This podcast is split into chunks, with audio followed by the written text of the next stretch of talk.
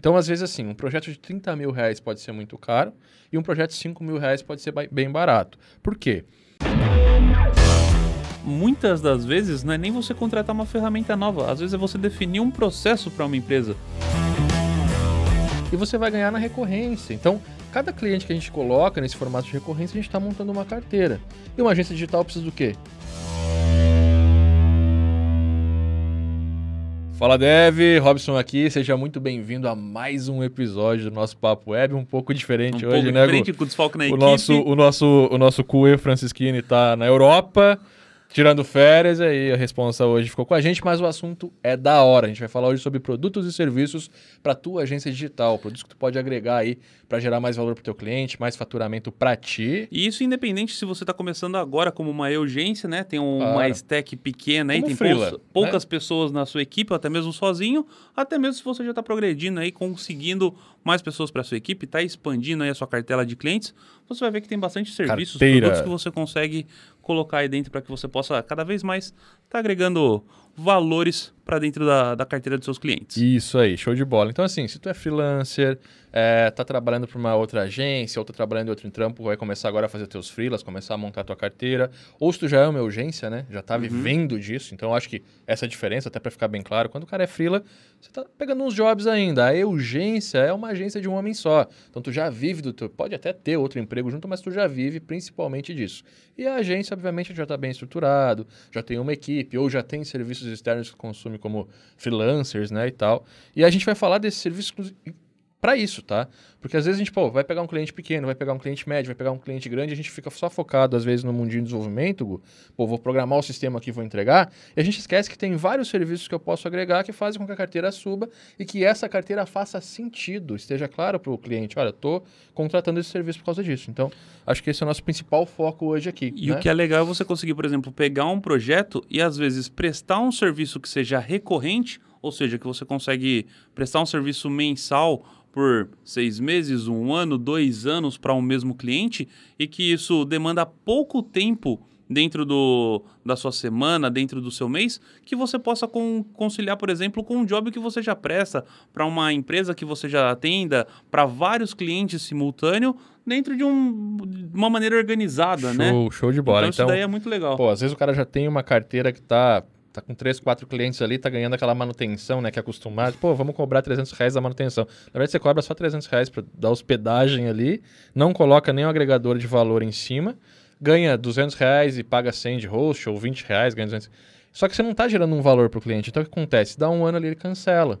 E você não tem como gerar mais valor que justifique você Porque ele cobrar acaba um pouco vendo mais. isso como um custo, É um custo, e não tem é. lucro para ele, Você né? vira Não um tá- custo. O que, que- que você está fazendo por mim todo mês, né? E às vezes com pequenas modificações que a gente faz, a gente faz um pouco de, de customer success ali, né? É, separa um pouco de, de ferramentas e, e- e níveis que você pode agregar ali de atendimento, vai mudar totalmente vai começar a gerar valor. E quando você tem essas camadas, essas categorias de, de atendimento, você consegue inclusive levar o teu cliente do um básico e mostrar para ele, olha, esse meu cliente aqui é um cliente black, ele tem tais serviços, por isso que está gerando tal resultado. Você não quer tentar, vamos fazer um mês de black aí para ver. E aí você vai gerando valor e isso vai fazendo sentido o cliente pagar mais. Outro ponto também que é legal é que isso é um trabalho que você consegue executar por um curto, é, num, num curto período de tempo. Então é coisa que às vezes em um mês você consegue executar uma campanha de marketing, por exemplo, e o cliente já consegue sentir na pele se aquilo está tendo resultado para É. ele ou não. Então não é coisa que você precisa fazer para seis meses você ter um resultado, alguma coisa nesse sentido. Não. Às vezes uma campanha de Uma semana. uma semana, 15 dias, o cara já consegue ver o estoque dele baixando ali. E É. vai, porra, beleza, isso aqui pra mim fez sentido, vamos continuar, não vamos continuar, vamos aumentar, vamos diminuir. Mais Vamos investimento, menos investimento, isso é legal. E, e é muito importante, tudo que a gente vai falar aqui são serviços que tu pode conectar. Então tu pode tanto oferecer só um como todos dentro de uma carteira. Exatamente. né? E aí que a gente tem os clientes diferentes, o pequeno cliente, o cliente médio, o cliente grande, o cliente principal, né? Que a gente tem principais clientes na carteira também, que são os maiores ali. Às vezes um cliente só vai te render 10 mil por mês. Então, essas são as possibilidades. Para tu que já tem uma carteira, são serviços que tu pode agregar para melhorar o teu serviço e, e aí pegar esses clientes que tu já tem e de repente elevar. Né? E para ti que não tem ainda, tá aí o serviço que tu pode aprender e começar a adquirir experiência para poder ofertar E um, para os seus clientes. e um ponto que eu gostaria de deixar como observação durante todo esse podcast aqui, você que estiver assistindo, acompanhando, ou acompanhando a gente através do Spotify, Deezer, iTunes, tenta observar esse podcast ou esse papo que a gente está tendo aqui e tenta analisar da seguinte maneira.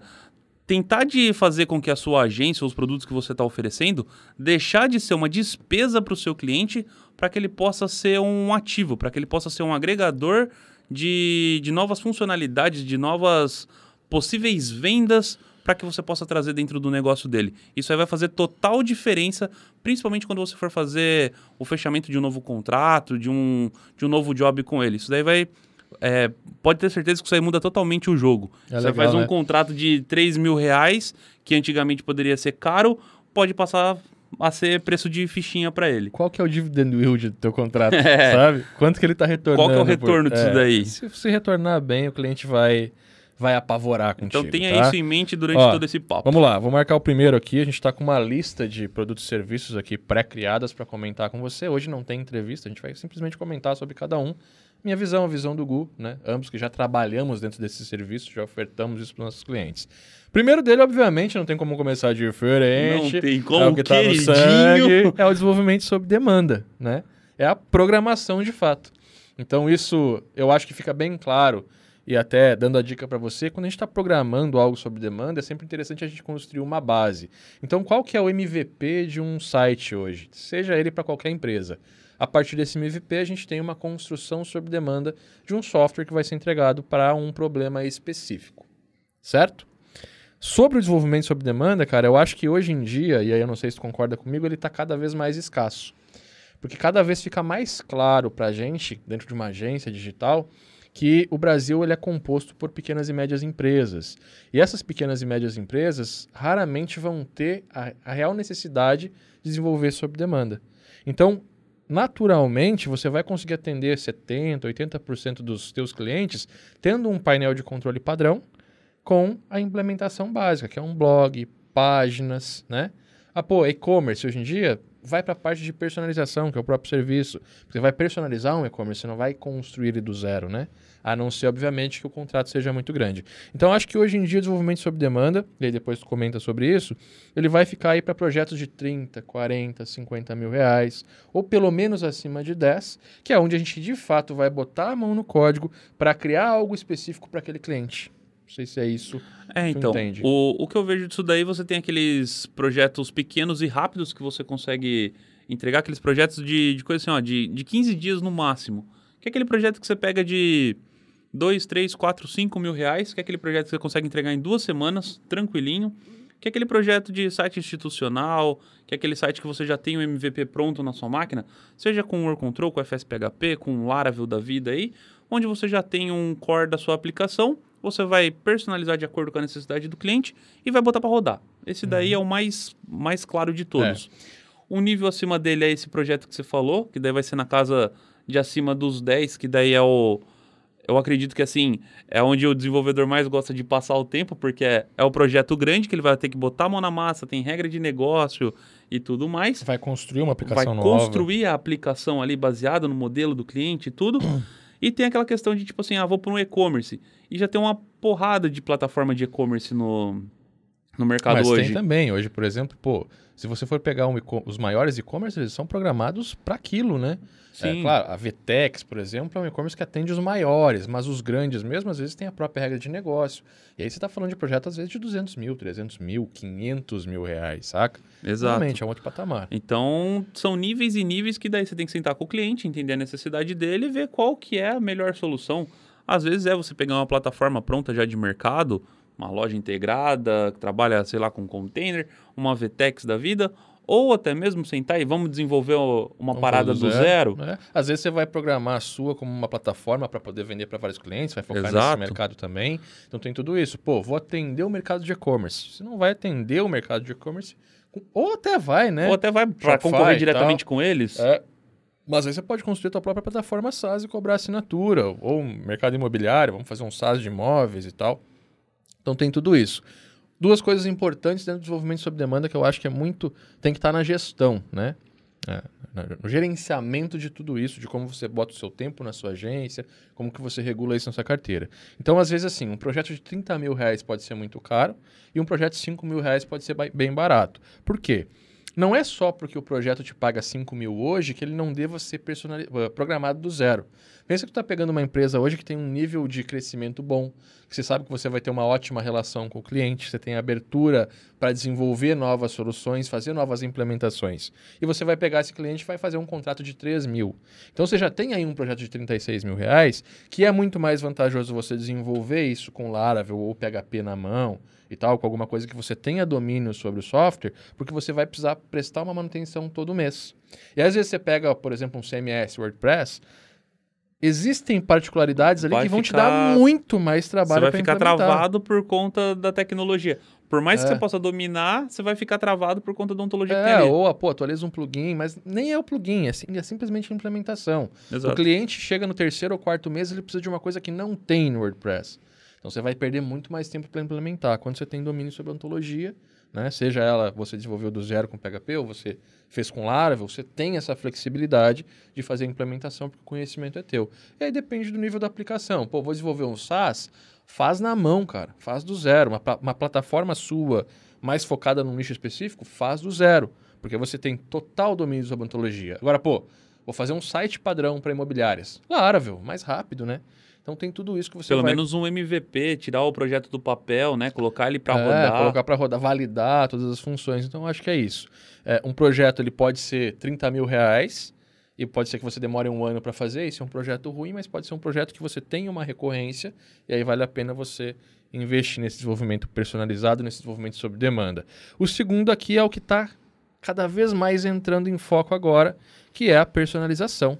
Né? Que é justamente um tópico que a gente já comentou no passado a respeito do Theme Forest, por exemplo, que é, por mais que a galera possa falar assim, ah, mas poxa, um tema pode custar pouco, por exemplo, quando a gente falar sobre é, personalização, mas somente um dos temas que estava lá foi comercializado por milhões de dólares. Então, Então, é o sobrinho rico, né? é o sobrinho rico. E é um tema WordPress, né? É um tema por WordPress que o Tem o WordPress primo a rico gente do sabe YouTube, que a tem gente todo tem o sobrinho rico também. a gente sabe que o WordPress é um é um CMS que tem lá suas particularidades, tem gente que tem um certo É. preconceito, tem gente que ama, tem gente que odeia, mas um tema do WordPress desenvolvido com HTML e CSS sem muito segredo, que a gente já sabe é, como que funciona, mas é um tema com multiproposta, né, que como, eu- como eles chamam lá, que tem Uhum. para vários várias funcionalidades dentro dele, que foi comercializado por milhões dentro do ThemeForest.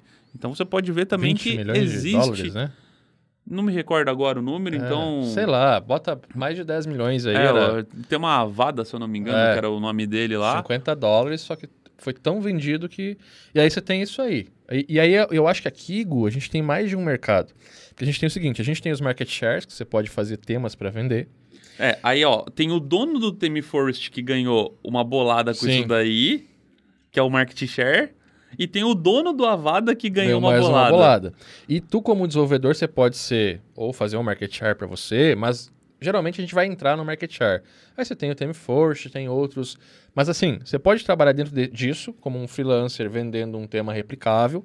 Você pode trabalhar na personalização direta de site. Então, ao invés de eu desenvolver todo o produto, toda a regra de negócio e tal, eu vou simplesmente instalar um WordPress.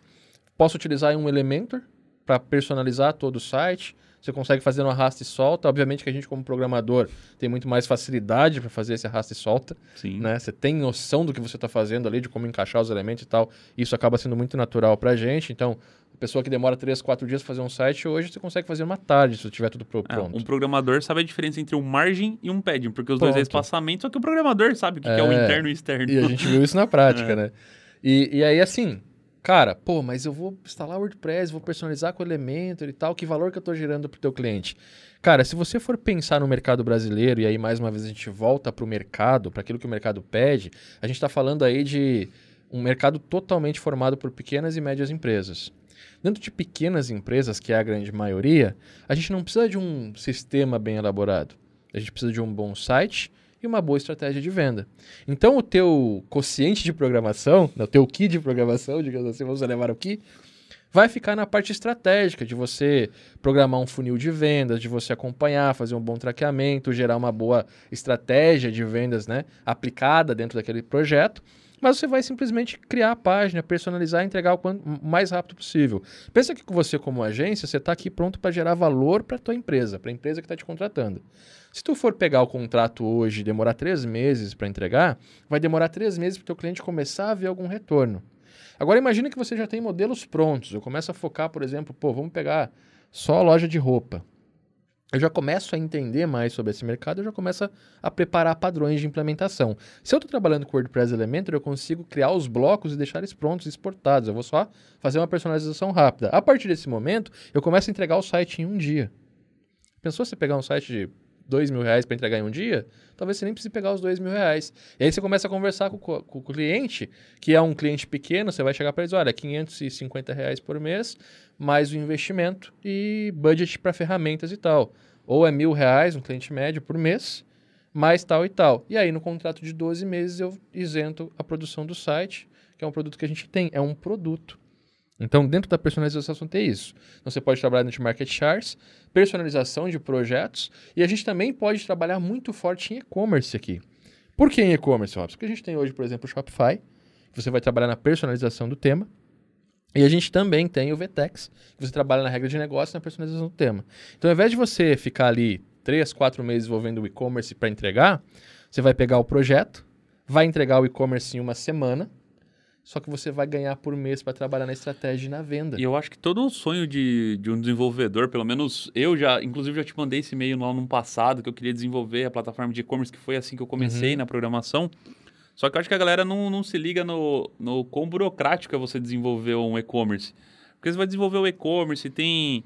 Poxa, você vai trabalhar com unidade de medida. Um e-commerce trabalha com um centímetro, outro trabalha com metro, outro trabalha com um litro, outro trabalha com não sei o quê meio de pagamento. Um quer trabalhar com um, outro quer trabalhar com outro, outro quer trabalhar com outro. Precisa ter 10 meios de pagamento integrado. Estoque. Às vezes o e-commerce tem que gerenciar estoque, estoque físico. Aí um quer trabalhar com correios, outro quer com transportador, outro quer com outro, outro quer com motoboy. Então, assim, você precisa de tanta coisa implementado que às vezes é burocrático o negócio, precisa ter muita gestão de projeto. É um processo complicado. E às vezes você trabalhar com uma ferramenta dessa, como que o Rob citou, VTEX e outras plataformas, e você simplesmente trabalhar na confecção do e-commerce para o seu cliente, é muito mais vantajoso para você, para o cliente, sai mais barato e você gera mais valor. É, e é mais uma vez, você pode entrar com uma taxa aí, uma taxa de setup, você vai personalizar o tema, deixar né, de acordo com a loja, e você vai ganhar na recorrência. Então, cada cliente que a gente coloca nesse formato de recorrência, a gente está montando uma carteira. E uma agência digital precisa do quê? De carteira. Né? Quanto melhor a nossa carteira, menor a volatilidade do negócio, você consegue manter mais tempo, contratar funcionário, montar equipe, saca? Investir no teu próprio negócio. Então é assim que a gente monta uma agência digital. Né? Se eu quiser continuar como freelancer, pô, não é o meu objetivo viver disso, beleza, posso focar em qualquer um. Mas eu realmente, conselho meu, tá? Começa a pensar em montar a tua carteira, em quebrar a curva de entrada e flexibilizar com parcelamento, né? Seguindo para o próximo tópico, implementação. implementação basicamente já é esse tópico que a gente falou, mas acho que ele vai um pouquinho além, né? Porque, por exemplo, implementação a gente pode começar a falar de um e-mail marketing, por exemplo, fazer implementação de uma ferramenta, fazer implementação de um e-commerce, Não, aí... fazer implementação de... Na implementação aqui, ó, eu deixei a... Eu, eu separei aqui, ó, consultoria, para a gente falar de ferramenta. A implementação seria assim, é, é é o que nos dá o respaldo para falar agora. A gente tem dois tópicos, que é o desenvolvimento sob demanda e a personalização. A implementação é, por exemplo, o cliente precisa de uma app nova. Ele precisa de uma função nova. Entrou uma regra de negócio nova na empresa dele, você tem que implementar essa regra de negócio. Saca? Ah, tá. Implementação, você diz não implementação de uma, de uma ferramenta externa que ele precisa agregar. Você diz dentro de uma aplicação Dentro daquilo que ele já tem, é. E, e aí, e aí que entra realmente o que a gente falou no começo, né? Quando a gente está falando sobre software sob demanda, a implementação ela fica muito mais fácil. Porque você tem o domínio da ontologia, você conhece a regra de negócio, você conhece o código fonte. E aí, obviamente, implementar algo fica muito mais tranquilo. A gente tem duas formas aqui, obviamente, que são, que podem ser trabalhadas. Quando você parte para o desenvolvimento sob demanda, você está gerando um custo para o seu cliente muito menor. Porque você vai desenvolver a ferramenta e pronto. Quando você está trabalhando a, a, personalização, geralmente você vai contratar uma nova ferramenta para fazer aquilo. Então isso gera um custo maior e você parte a trabalhar na gestão dessas ferramentas. Tá? Então, é muito importante entender, quando a gente faz um briefing, para onde que o cliente está andando. Né? Se for algo muito específico, então, e aí a gente consegue matar essa parada, você vai para o desenvolvimento sob demanda. Se for uma, uma coisa mais genérica, uma coisa de mercado, que você consegue atender com ferramentas, nosso conselho, eu acho, é que você vá com ferramentas, tá? Show de bola. Próximo tópico, então, consultoria. Aí sim. Analisar, contratar e implementar ferramentas. Aí eu Show. acredito que é o tópico que eu estava falando. Isso aí. Que daí você vai analisar a necessidade do cliente, o que, que ele precisa. Ele precisa de mais visibilidade, você vai trabalhar com ferramentas de e-mail marketing para divulgação, um Facebook, um Google, enfim. Ele precisa ter um relacionamento com o cliente, ferramentas de e-mail marketing. é, ele precisa analisar o que está acontecendo com o tráfego dele. Você vai trabalhar com uma ferramenta como o Funil Analytics lá, aquela ferramenta que você Funnelytics. utilizar. Então, é uma ferramenta excelente. Então, você vai analisar o que o seu cliente está precisando para poder trabalhar com uma ferramenta específica nesse assunto e vai fazer a gestão dele, porque muito provavelmente o seu cliente não vai entender bolhufas do que, que você está É. fazendo com aquilo, para que, que serve. E aí, assim, é, eu acho que é muito importante a gente ter isso bem claro e ter disponível na nossa carteira, inclusive com serviços que são alocados e agregados ao tipo de serviço que você está oferecendo e para quem você está oferecendo. Então, por exemplo, uma coisa que ninguém, que, não, que, que é raro. Epa! Ó, a Siri entrando no meio do podcast aí. É, uma, a gente está com o Mac aqui, tá? Uma coisa que a gente vê que é raro acontecer é, por exemplo, você ter uma implementação guiada dentro de uma análise para um atendimento do cliente. Então, às vezes, pô, o cliente tem uma, sei lá, uma loja de material de construção. Uma loja de material de construção, às vezes ela está tocando, ela está em parceria com 20, 30, 40 obras ao mesmo tempo. Você já viu isso? Já. Eu já atendi isso e, cara, era uma zona. Sabe? Chegava 13, 14 pedreiros todo dia para pegar material, sai caminhão para lá, sai caminhão para cá e tal. O cara tinha 12, 13 funcionários só para ficar atendendo e dois ou três vendedor. É um consciente desperdiçado, saca? Você tem que ter mais vendedor e, ou pelo menos equilibrado, vendendo e mantendo para que o negócio fique saudável, sustentável, cresça, etc. e bulunfas. e aí é o seguinte, você pode implementar um Zendesk. Saca? Você pode implementar um, um Trello. Faz o Trello para quem está vendendo, fazer o acompanhamento da venda, fazer um flow. Dentro do Active Campaign também tem follow-up. Você pode implementar o follow-up. Você pode organizar o atendimento do teu cliente. E, cara, isso vai ser um trabalho Às assim, ó. vezes, muitas, muitas das vezes, não é nem você contratar uma ferramenta nova. Às vezes é você definir um processo para uma empresa. Porque a gente, como desenvolvedor, que a gente só pensa em lógica, em lógica, em lógica, em lógica, para a gente é fácil você analisar uma coisa que se repete, você definir. Então, beleza, se tem sempre esse processo, começa aqui, termina aqui, tem que passar por tal pessoa para poder aprovar, você define um processo. Então, ó, passou aqui, tem que mandar um e-mail, tem que criar algum processinho aqui, passar por tal programa, vai cair para você, chegou uma notificação, faz tal coisa, Pronto. problema resolvido. Pô, vamos, vamos no mesmo exemplo. O pedreiro chegou lá, fez a contratação, beleza, tá liberado para compra. Faz um e-mail, faz um- uma areazinha no site que o pedreiro bota o que ele precisa, cai no- numa área, tem três pessoas ali só para pegar isso, fazer as compras dentro da loja e despachar o pedido. Chega o mestre da obra que é o responsável por tudo que está acontecendo, despacha se pode, se não pode, ele é o responsável por aquilo que está acontecendo. Entende? Então, você desafunila o atendimento de uma forma que você pode realocar melhor a tua equipe, a equipe da- do teu cliente. Você vai ter mais vendedores disponíveis, você vai ter a loja mais livre para fechar novos negócios e você ainda vai resolver muito mais rápido a, a obra, porque o cara, para eu parar a minha manhã dentro de uma obra e ir até a loja comprar, eu tô deixando de construir, eu como mestre de obras. Agora eu posso chegar no final do dia, pô, para amanhã eu preciso disso. Vou ali no site, boto a lista, ok. No outro dia de manhã a Seu gente faz a estoque fica mais entrega. organizado, você não aloca três, quatro funcionários para poder fazer isso. É, e aí assim, até entrega, né? Porque eu já sei, pô, eu não vou sair com um caminhão para lá, um caminhão já tá lá no- na minha manhã, eu já Organiza o romaneio ali já sai Então, o que, que, que você está fazendo aí? Você está simplesmente definindo um processo melhor dentro da regra de negócio que aquela empresa tem. E aí a gente tem que sempre pensar o seguinte: gerar resultado não é só aumentar o lucro. E olha que foda, uma agência, eu duvido que você, como agência, já tenha pensado num tipo de serviço como esse. Isso aí é um serviço que, para o seu cliente, ele pode economizar algumas dezenas de, Claro. de reais É o que eu ia aí. falar, só, só completar. Daí você, você- A gente não gera resultado só aumentando o lucro. A gente também gera o resultado diminuindo despesa e melhorando processos. Vai lá. Exatamente. Era até uma frase que meu avô falava: não importa o quanto você ganha, o que importa é o quanto você gasta. Aí, ó. É, e o velhinho É era sábio, hein? E o velho era é sábio. forte. E então, assim, você como uma agência, talvez, né? Talvez você não tenha pensado nisso, mas às vezes você como uma agência, você consegue passar um dia, por exemplo, dentro da loja do seu cliente, seja uma casa de material de construção, ou seja, dentro de uma loja de roupa, por exemplo, analisar o que está acontecendo ali dentro e você consegue fazer com que ele poupe dinheiro, com que ele pare de desperdiçar dinheiro.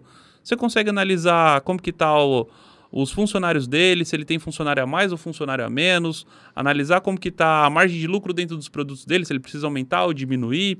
Você consegue analisar uma regra de desconto que ele poderia fazer para que você possa colocar dentro do seu e-commerce.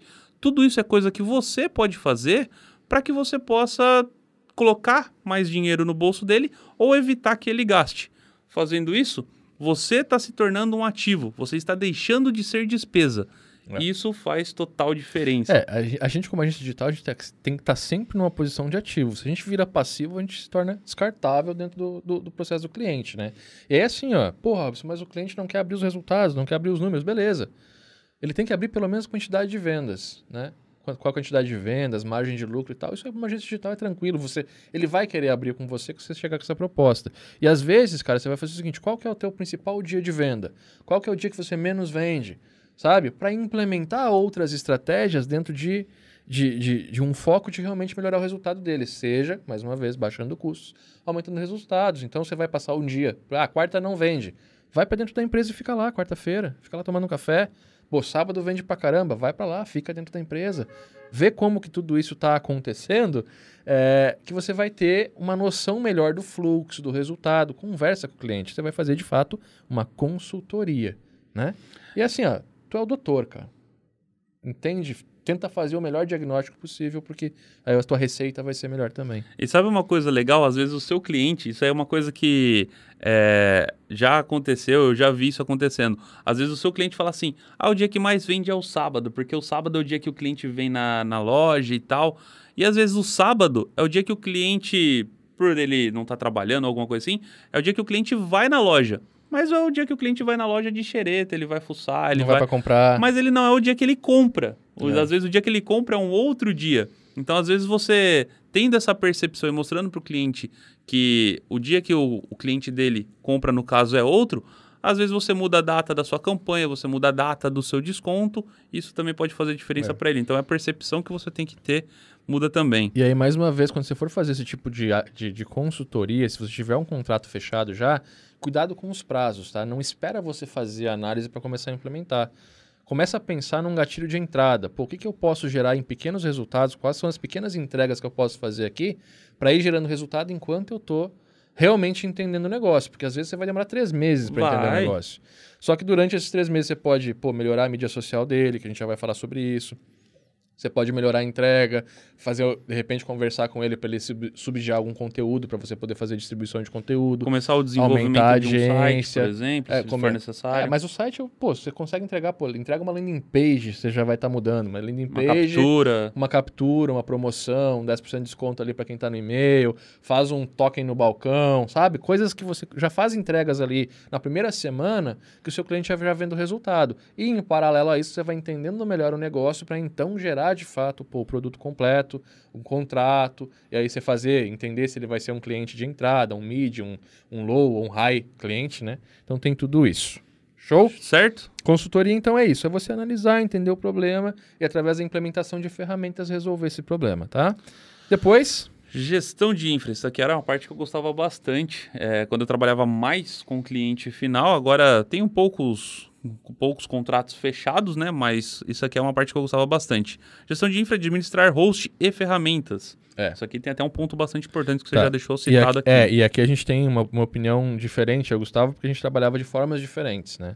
Eu comecei a trabalhar tendo a infra na minha responsabilidade e tomei um pau muito grande por causa disso.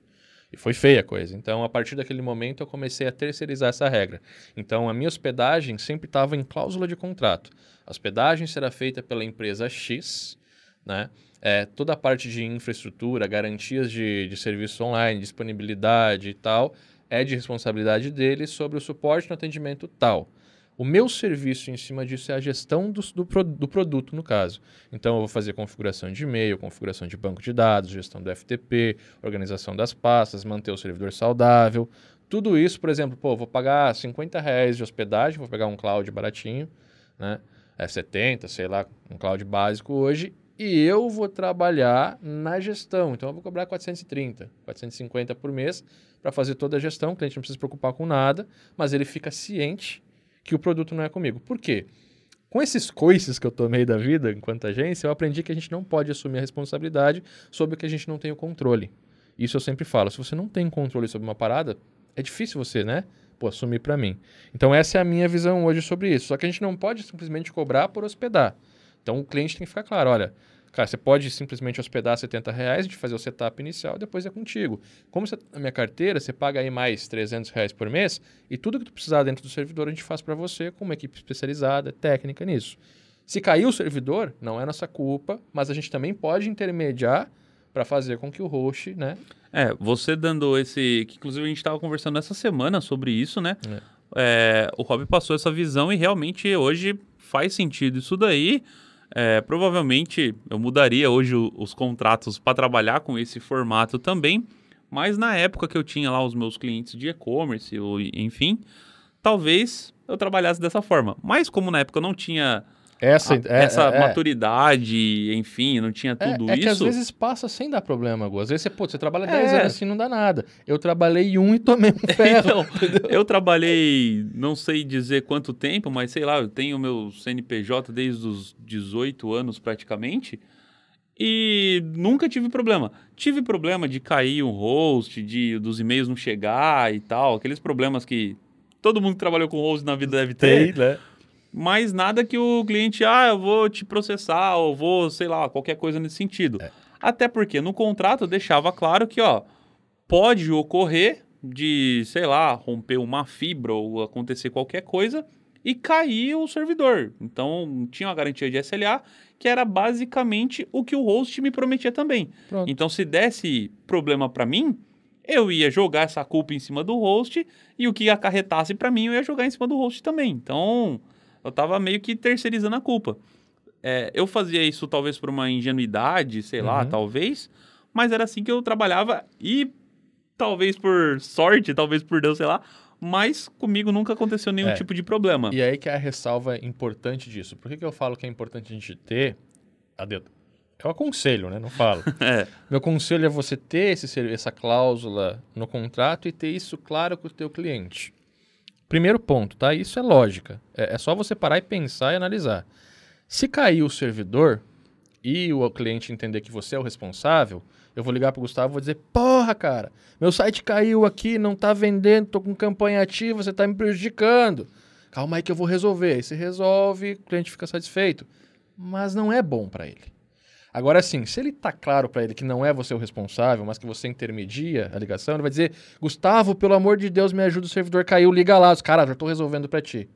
Cara, resolvi. Puta, Gustavo, obrigado, você gerou valor. Então, na relação cliente, é, chegou a arrepiar, porque eu lembrei.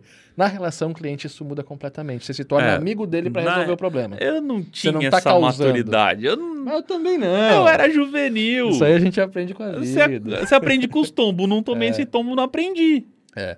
e aí uma coisa muito importante, cara. Às vezes a gente busca o host pelo preço e todo o nosso trabalho, pensa que você, pô, você ficou três anos aprendendo aí para chegar num nível bom, ter uma carteira legal. Isso Você demorou é lei, três cara. meses prospectando o cliente. Você montou ele na carteira, gerou a relação, o projeto está rodando, está no meio de uma campanha, cai o servidor.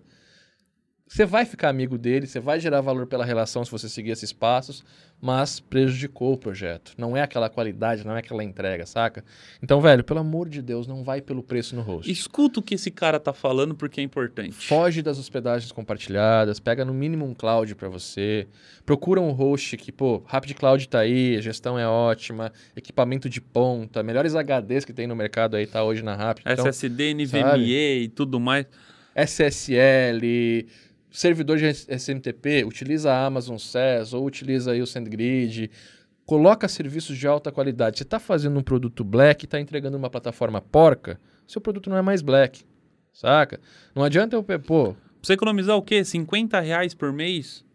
Se você pegar 50 reais vezes 12, vai dar 600 reais por ano.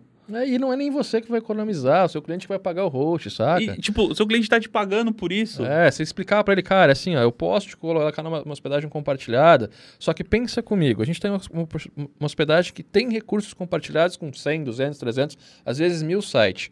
Um cara erra um if, ele derruba o servidor inteiro. E o seu trabalho vai junto. Saca? Se você está num cloud, os recursos são alocados para você. Então, se o cara errar um if e estiver no mesmo servidor, vai gargalar na memória dele e não vai te prejudicar. É uma estrutura diferente, uma estrutura levantada para o site do teu cliente. Não vai cair, a não ser que sejam problemas, pô, muito rompeu uma fibra, na, na caiu a internet. Na pior das hipóteses, pega um, um cloud ou um dedicado para você, para sua agência. E você que se der problema, né? foi você que fez, não foi outros, entendeu? É, Ali tá... já diminui para meio por cento a... Não, dentro de um servidor privado você consegue levantar VMs e alocar os recursos para os seus clientes. Então, Sim. se você tem uma carteira grande, às vezes um próprio servidor. Mas eu ainda prefiro, pô, eu, eu, eu prefiro hoje colocar lá com a Rapt, tem o sistema de afiliados lá, eu ganho a minha porcentagem em cima, mas a gestão fica com ele. Então ele vai fazer tudo, sabe? A Rapt vai fazer os backups, vai deixar... Esse serviço de você estar tá pagando um pouco a mais para ter uma equipe profissional trabalhando no teu servidor, uma equipe que foca nisso, que bota o tempo nisso, que investe nisso, que ganha com isso, cara, pô, não tem preço. Os caras trabalham com os ABICs abertos. Caiu, antes de você receber um e-mail, os caras já estão sabendo. É, e pode não ser a Rapt, a gente fala a é. Rapt porque é nossa parceira. A gente está hospedado com a Rapt há seis anos, sete anos já, sei lá, cinco, seis anos. Mas, e, e cara, é assim, pensa que você está hoje montando a tua agência, você quer gerenciar a tua estrutura. O tempo que tu deixa de estar tá vendendo, de estar tá atendendo o teu cliente, fazendo campanha para gerenciar um servidor e tal, não é, sabe? Não vale a pena. Ou você vai ter que contratar um cara para infra, só que você vai contratar um cara para infra, você vai pagar no mínimo mil reais, um salário mínimo pro cara. Isso aí, se você achar um cara bom, não vai. E tem aquela, né? Se o. Cara bom de infra, 3 mil aí por é. mês, né?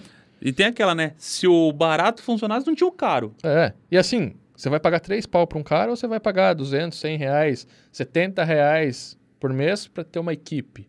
Então, acho que isso é muito importante, tá? Quando a gente está falando de gestão de infra, é a gente gestar os serviços para o nosso cliente, fazer o um intermédio, mas a infraestrutura não ser a tua responsabilidade, já que tu não tem controle sobre isso.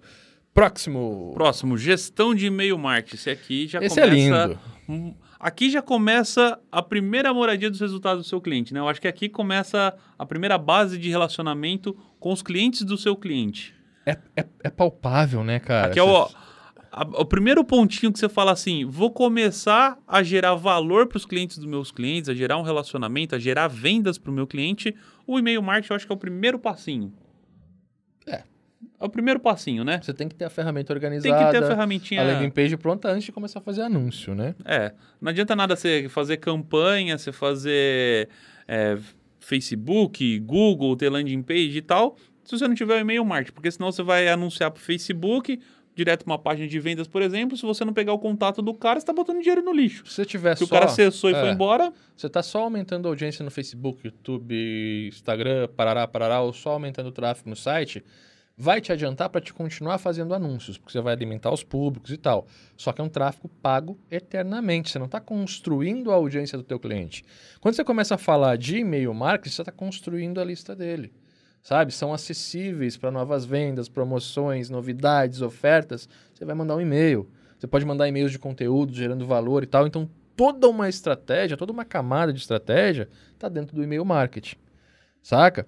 E, então, eu acho assim, cara, é, é essencial e é palpável, porque hoje teu cliente, se ele já tiver um e-mail marketing, a maioria está no mailing, pô, tradicional, tem 100 e-mails que ele manda e tal. Ele não tem uma lista de e-mail organizada, comprou, não comprou, fez, não fez, interessado, não tá interessado, nas tag listinha. e tal. Então a gestão do e-mail marketing é isso, é você organizar uma ferramenta profissional e entregar para ele uma audiência acessível para que ele possa vender e multiplicar as vendas sempre que existir aí uma novidade, tá? E aí você vai trabalhar com a gestão dessa ferramenta, você vai cobrar a mensalidade que você vai utilizar. A gente, por exemplo, utiliza o Active Campaign.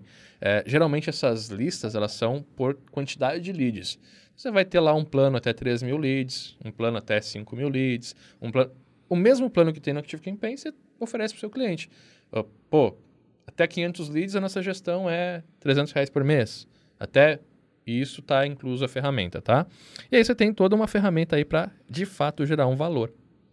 É isso? Isso. Isso daí é legal porque, assim, se você não um- tiver É. o e-mail marketing, você vai estar jogando dinheiro do seu cliente fora. Então, Deixa eu te dar, o- isso na deixa eu cabeça. te dar um exemplo. Quando você começa a gerar tráfego para rede social, pô, vamos impulsionar o Instagram, vamos impulsionar o Facebook. É muito comum a gente ver é, agências fazendo isso. É errado, tá, gente? Você construir uma audiência dentro do Facebook, o Facebook mudar a regra amanhã, você perdeu tudo que isso gerou.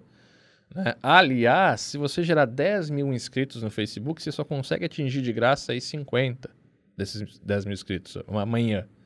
Né? Não, 10 mil dá 500. É 5% no máximo você vai conseguir atingir organicamente para gerar algum valor, algum resultado de fato.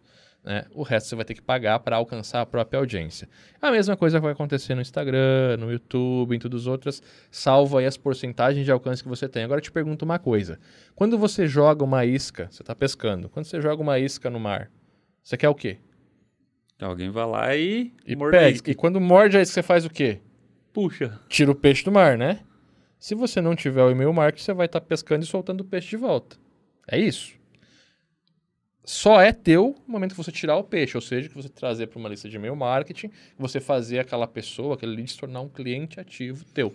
E tem aquela frase, né? Inscritos, quem te segue no Instagram, não paga conta. Não paga conta. Ela gera mais valor, ela Gera valor. impulsiona vendas, né? É. Então, por exemplo, a gente tem uma, uma, uma interação muito forte hoje no Facebook. Eu tenho uma interação muito forte hoje no Instagram. O que, que eu estou fazendo ali? Eu estou entrando em contato com as pessoas. Esse é um primeiro passo. E aí, só para você entender, o primeiro passo eu estou gerando uma conexão, estou gerando um conteúdo numa rede social e é isso que você tem que colocar numa estratégia para que as pessoas entrem em contato comigo.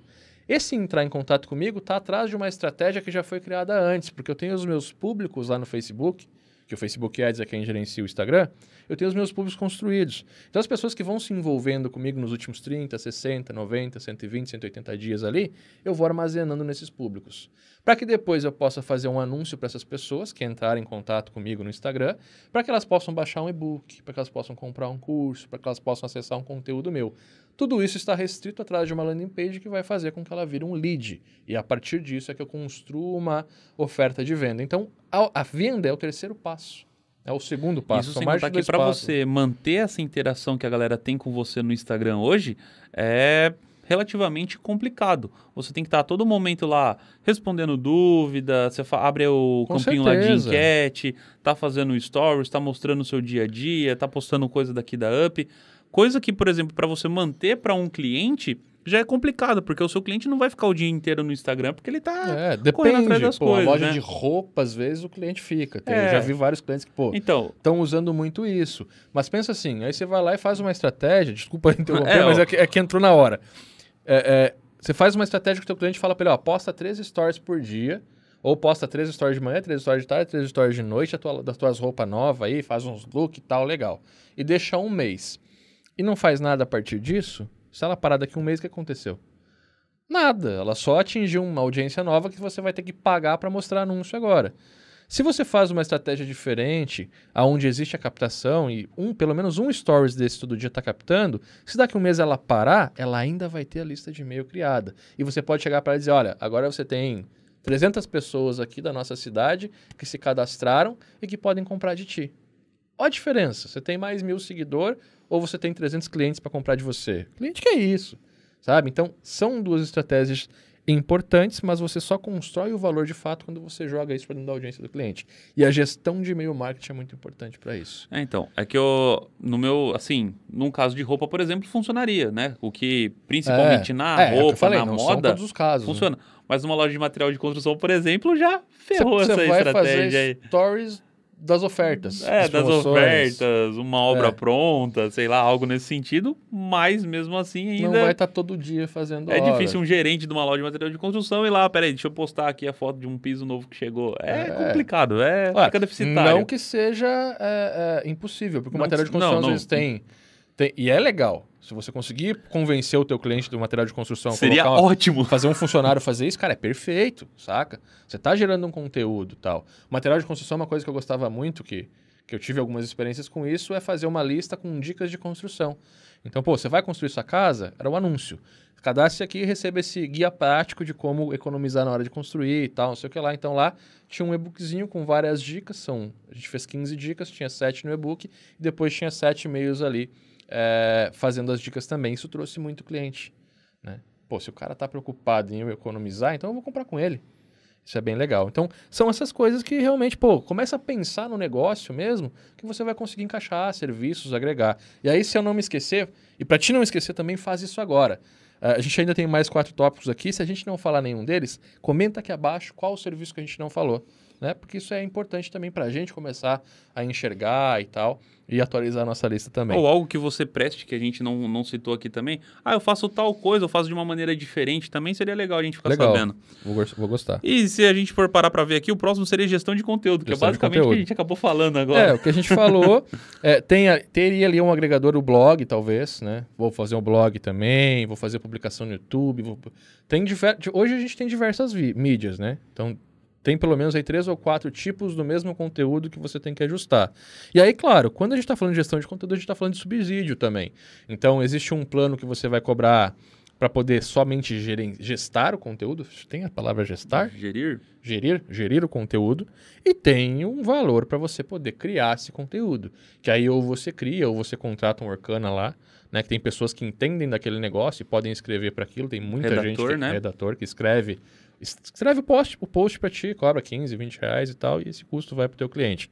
Então a gestão de conteúdo é importante porque basicamente o conteúdo ele te permite elevar a estratégia 10 vezes mais, né? E é legal você como um especialista em marketing digital ou já integrado ao que está acontecendo com o público do seu cliente, porque daí você consegue saber as palavras-chave, com o que, que o público está ligado, ou ao que, que eles se assemelham mais, para que você possa gerar um artigo é. justamente direcionado a eles. Um ponto legal aqui que me passou pela cabeça agora é aquele produto que a gente conversou há muito tempo atrás a respeito de, de diabetes, se eu não me engano, uhum. que, por exemplo, queriam vender, por exemplo, um produto de, de diabetes, só que parece que não conseguiam vender um produto diretamente para os diabéticos ou algo nesse sentido.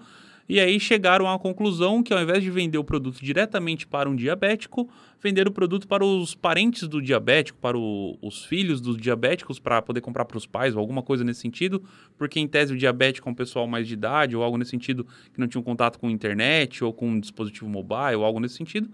E daí fizeram conteúdo para os filhos deles para poder cuidar dos seus pais. Então, você vê que tem todo um estudo em cima disso daí, até você conseguir chegar no público-alvo que vai estar tá interessado em comprar um determinado produto e daí você consegue atingir um objetivo. Então, olha como que é realmente profundo isso daí. E aí, quando você começa a falar de conteúdo, você está falando de algo que organicamente pode expandir, que você vai impulsionar para atingir as pessoas certas, e dentro dessa estratégia de distribuição de conteúdo, você consegue acelerar esse processo de chegar nas pessoas certas.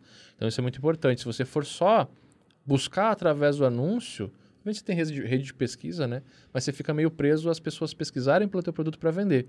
Quando você consegue botar uma estratégia de gestão de conteúdo e ter um subsídio de pelo menos um post por semana, um por semana, teu cliente escreve lá para ti, tu vai lá, vai formatar, vai né, botar imagens, vai deixar bonito aquele post, pede só o texto para o teu cliente para você poder formatar, publicar e tal. E você distribui isso através de anúncios, você consegue chegar nessa audiência muito mais rápido. Porque através das pessoas que consumiram e da interação que você vê dentro do anúncio, você vai, vai, vai construindo essa audiência. Então é algo muito importante que eleva toda a estratégia a um outro nível, tá? O conteúdo ele é muito, é, é muito forte mesmo. Show? Querendo ou não, para você fazer toda a sua campanha de anúncio, você precisa de conteúdo. Então, ah. ele é extremamente relevante. É, mas não é aquela coisa, pô, precisa de um conteúdo por dia, três posts por dia. Não um por semana bem feito é o suficiente. É, é, acho que já foi é, essa época, já né? foi. Hoje você pode fazer um por semana. Se teu cliente tiver, pô, eu quero fazer três por semana, você vai cobrar três vezes o valor. Obviamente, é, é a gente cobra por post na gestão de conteúdo, né? É, mas eu acho assim, não, não precisa, sabe? Hoje a gente tem muita informação. Então, se eu tiver uma informação melhor que coloque no cotidiano do teu cliente, que ele possa te consumir, eu acho que, que vai gerar mais valor, né? Eu lembro que antigamente, por exemplo, só nessa parte de conteúdo ainda, é, quando teve a época do AdSense lá atrás, lembra que a galera queria ganhar dinheiro com o AdSense? O negócio era fazer conteúdo, 10, conteúdo, 20 conteúdo, posts é. por dia de mil caracteres, não sei quantas palavras, aquele negócio que era só sentar e escrever, escrever, escrever, qualquer porcaria servia e bota coisa para dentro. Agora não. Agora, às vezes, um por semana, bem escrito, com embasamento, é. com fonte, bem ilustrado, pô, vale muito mais Outra coisa, quer ver que massa? Você nem precisa criar um por semana. Você tem, por exemplo, uma loja de, sei lá, uma loja que tem sete produtos. Se você sentar com o teu cliente criar um conteúdo por produto e ficar só distribuindo aqueles conteúdos, você vai ser, já vai ter todo o resultado que você precisa. Você tem que pensar o seguinte: eu quero fazer uma nova venda. Eu preciso do mesmo cliente? Não, preciso de um cliente novo para fazer a nova venda de um mesmo produto. Esse iPhone aqui, a Apple só me vende uma vez. Se ela fizer um conteúdo, um conteúdo para esse iPhone e distribuir para mim e para o Gustavo, ela tem a chance de vender duas vezes o mesmo iPhone. Então, na prática, um conteúdo ele tem que ser distribuído mais do que criado. Se eu criar um ou dois ou três artigos ali, né, posts, publicações sobre o meu produto, eu posso distribuir ele infinitas vezes, tá? Já é diferente, por exemplo, do, de um curso de programação. Um curso de programação você tem técnicas, você tem abordagens, você tem paradigmas, você tem N coisas diferentes que a gente precisa de argumentos diferentes para poder mostrar para você que é viável, que não é viável, que é enfim, mas mesmo então assim, precisaria mesmo assim, de mais de um conteúdo diferente de um celular. Claro, mas quer ver o skin in the game?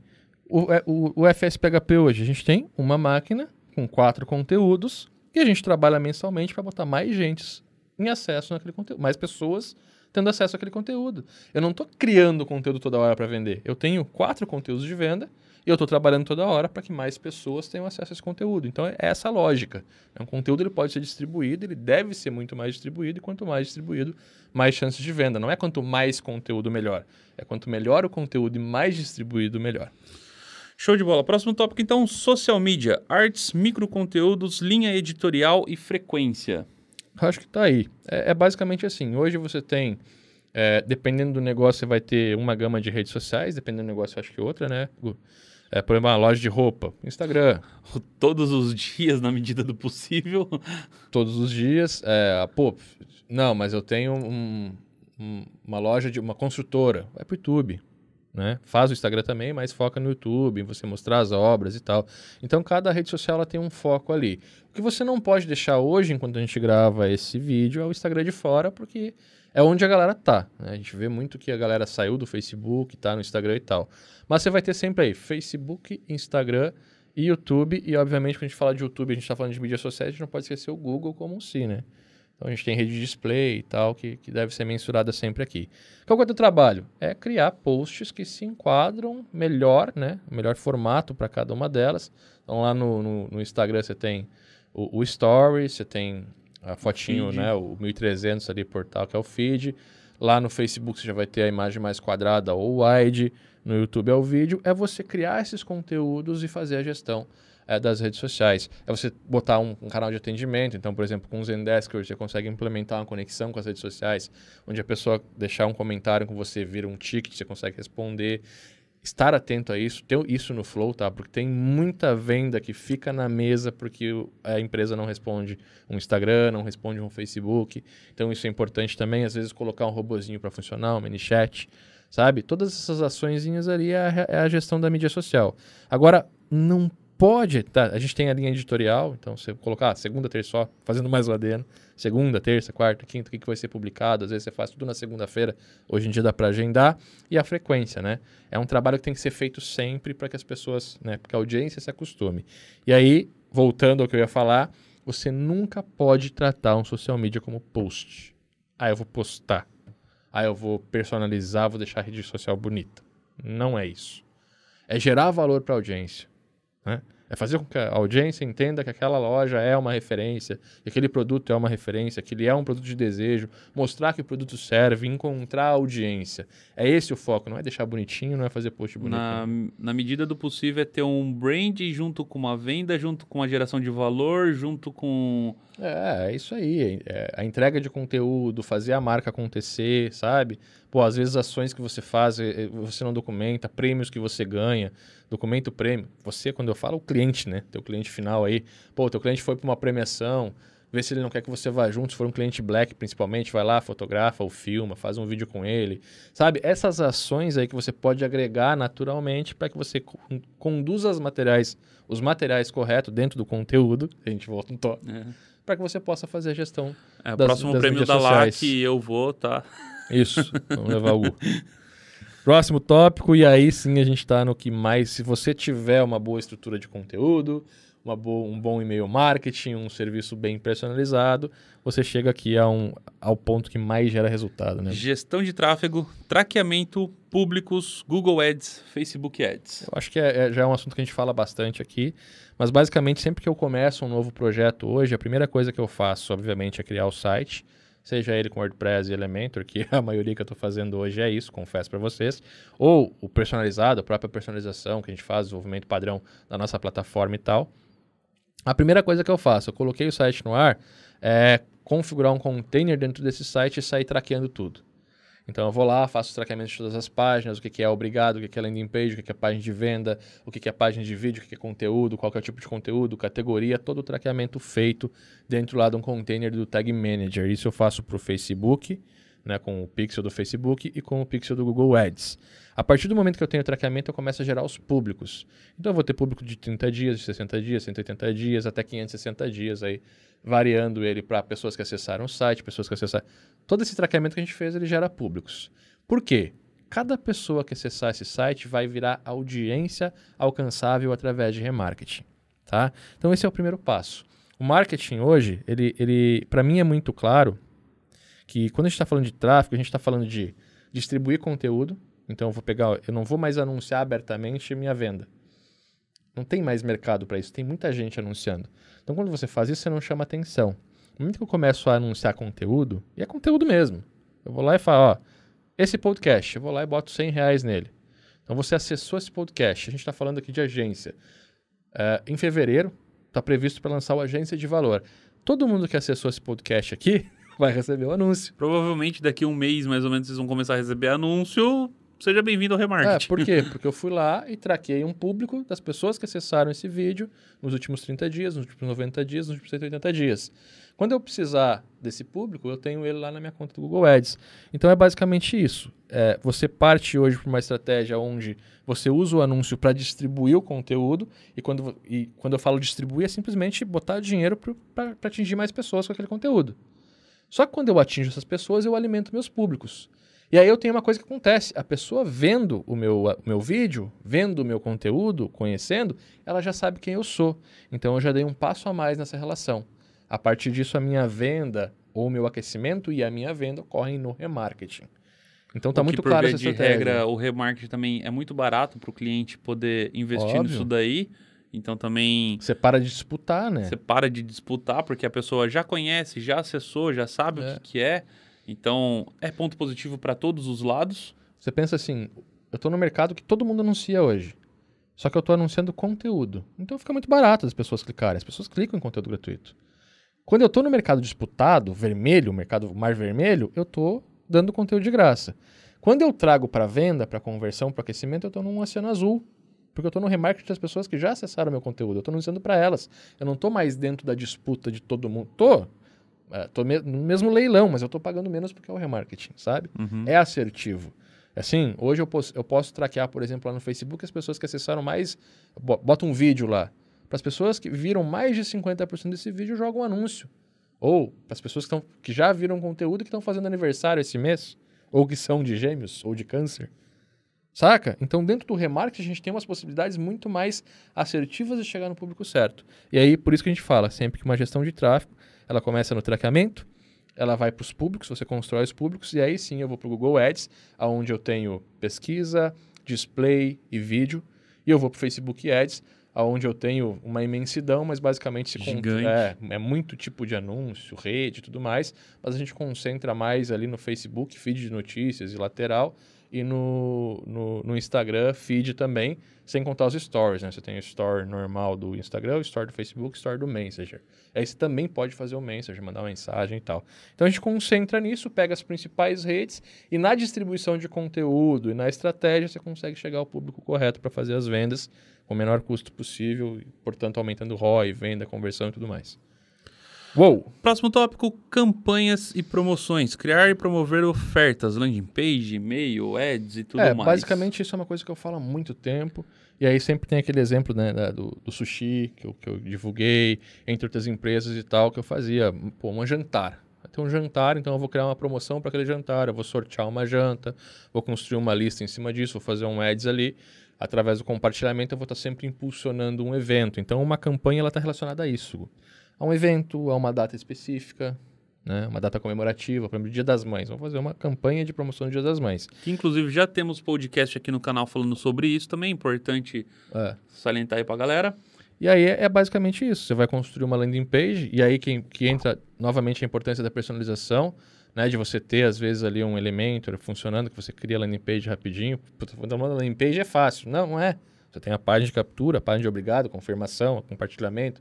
Tem várias páginas que rodam ali, você vai entregar um conteúdo a mais, um cupom, alguma coisa. Então, agilizar esse processo é importante. Eu acho que hoje, ao meu ver, é a melhor ferramenta que você tem para isso, é a mais barata, inclusive, é um WordPress com Elementor, tá? Você tem os construtores, construtores de página, mas você acaba pagando por mês. O Elementor você paga, acho que é, sei lá, 90 dólares por ano, nem isso.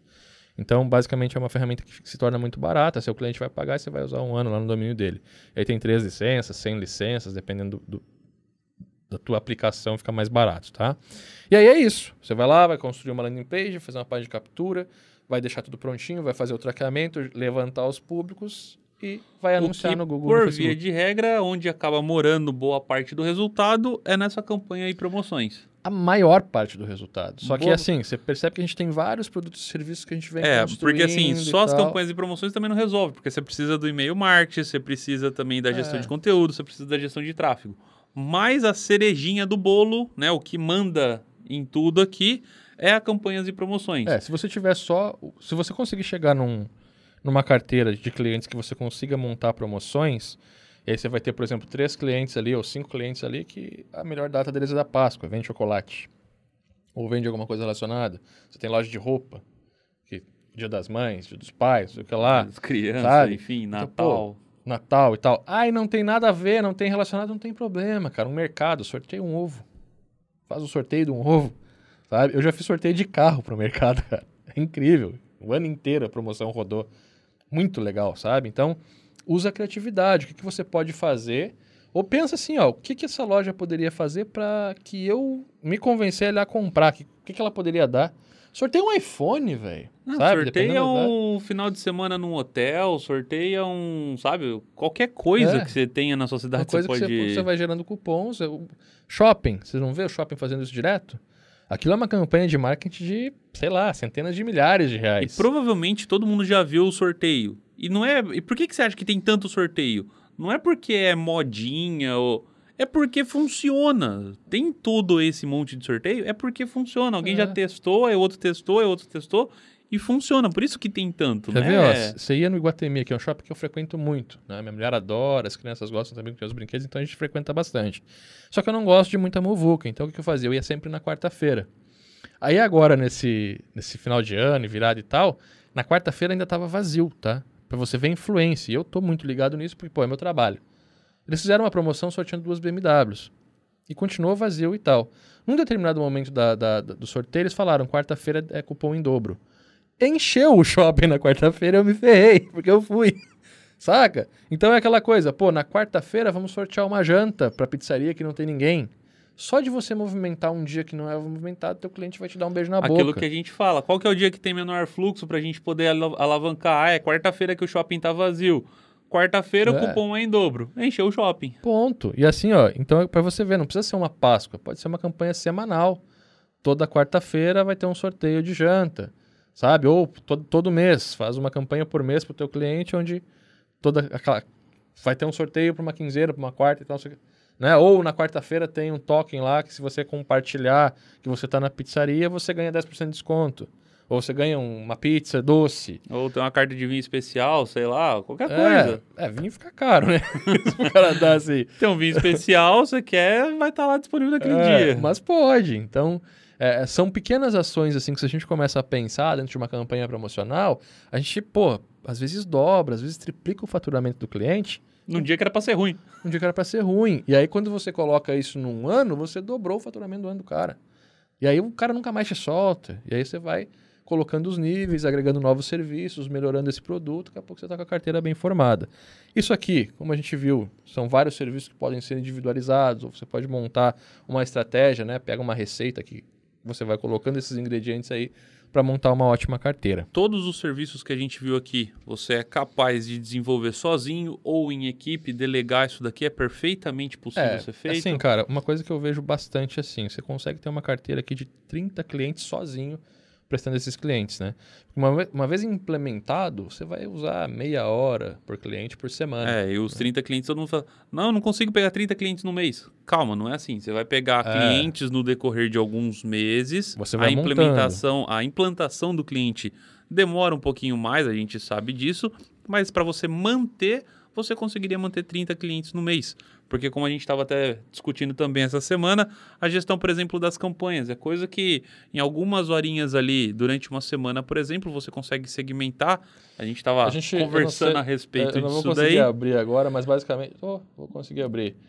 A gente estava é... conversando sobre isso durante essa semana, mas se você dedicar, se você organizar a sua semana, você consegue atender uma grande quantidade do, dos seus clientes de uma maneira assertiva, principalmente, é, de uma maneira que seja coesa. Então você consegue gerenciar tal cliente que ele é pequeno, você vai dedicar ali uma, duas campanhas, um cliente black que é maior, você vai precisar de um tempo maior.